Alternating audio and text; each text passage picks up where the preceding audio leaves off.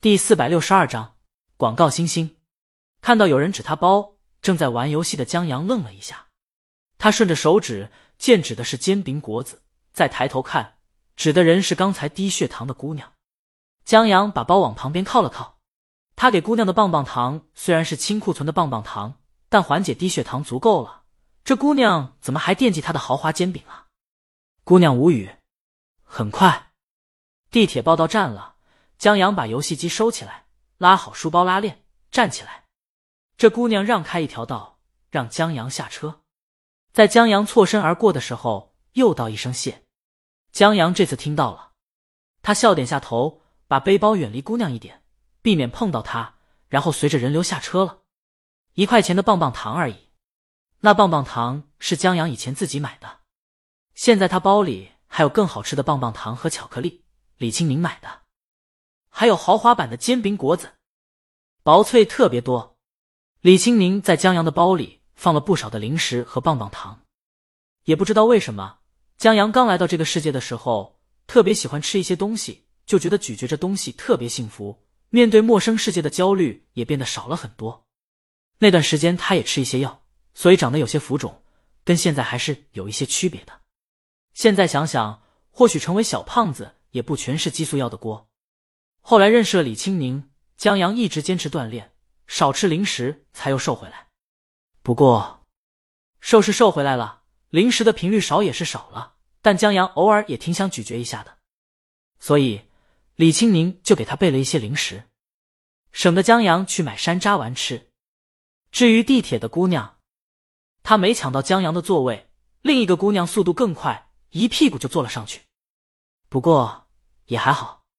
地铁姑娘现在好了很多，她又坐了小半个小时的地铁，从东城到了西城，然后下车走出游乐园地铁站，买一套煎饼果子，往北走一小段距离就到了一个小区。小区里有一栋写字楼，她就在这儿上班。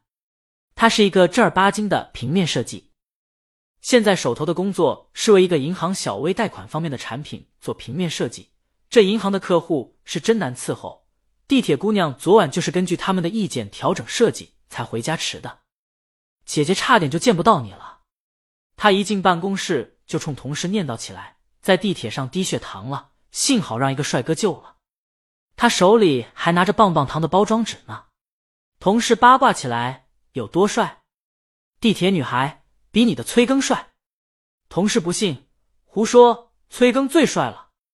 地铁女孩不跟他争论。可惜没把照片拍下来，不然让你看了，绝对移情别恋。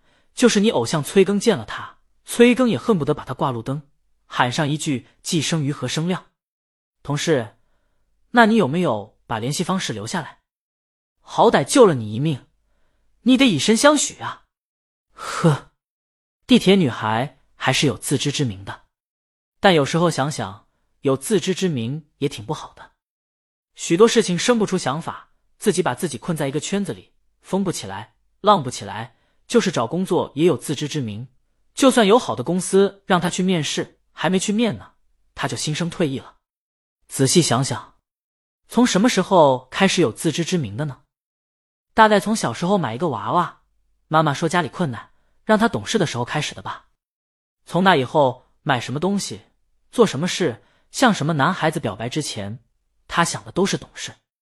倒也不是埋怨父母，只是觉得命运就这么一点一滴的决定了，挺遗憾的。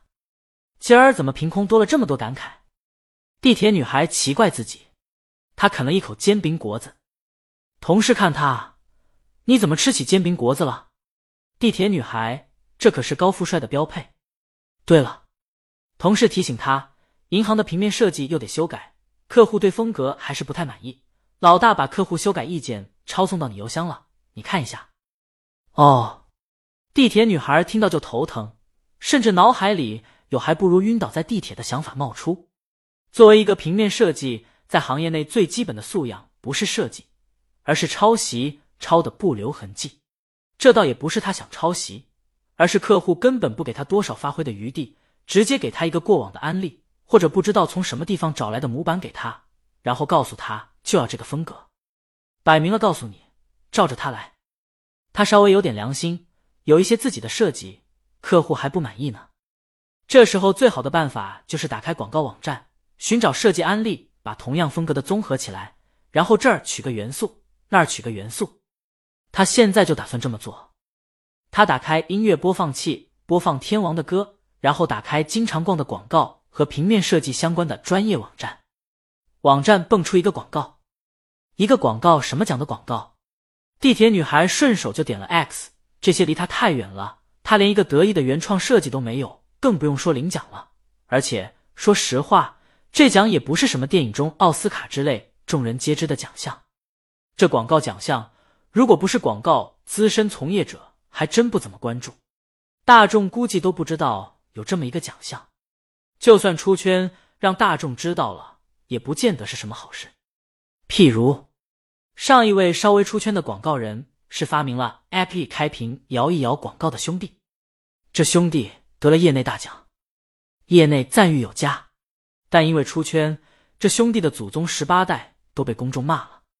地铁女孩估计就是这兄弟的祖宗十八代玩手机，看到这广告也要骂自己一句，太缺德了，堪称业内没屁眼系列广告之一。另外一个没屁眼的广告设计是看视频暂停的时候，视频缩小。广告大幅占据屏幕，这都是赌上个人名誉的伟大的广告设计之作啊！现在真的是拼的就是缺德。地铁女孩正吐乱七八糟的槽，鼠标忽然停下，她忽然记起来，刚才关掉的页面里有一个身影特别熟悉。她忙去找广告，没找到，就刷新了一下页面，专业广告网站的广告不负众望，广告再次弹出来，就是他。地铁女孩讶然出声，也是巧了，这网站昨天还没有这广告的，今天刚弹出来，然后还正好让他碰见了。在忙的同时抬头，谁啊？就早上救我的帅哥。地铁女孩打开这个广告，跳转页面是广告奖项的相关介绍，有广告人和广告案例展示。这帅哥在醒目的位子，网站介绍了他名字。所在广告公司评价其为最具创意的广告新星之类的，倒没提别的。但地铁女孩觉得这人，哦，对，江阳一定了不得。这在宣传中都占到了 C 位，那一定是了不得的广告人，还是同行啊？地铁女孩想了想，还是得了吧。他是平面设计，而这里面展示的人都是业内头部，算不上同乡。这时，同事跑过来，哪个？地铁女孩指给他，同事盯着照片，惊讶。他，地铁女孩吃了一口煎饼果子，是比你的崔更帅吧？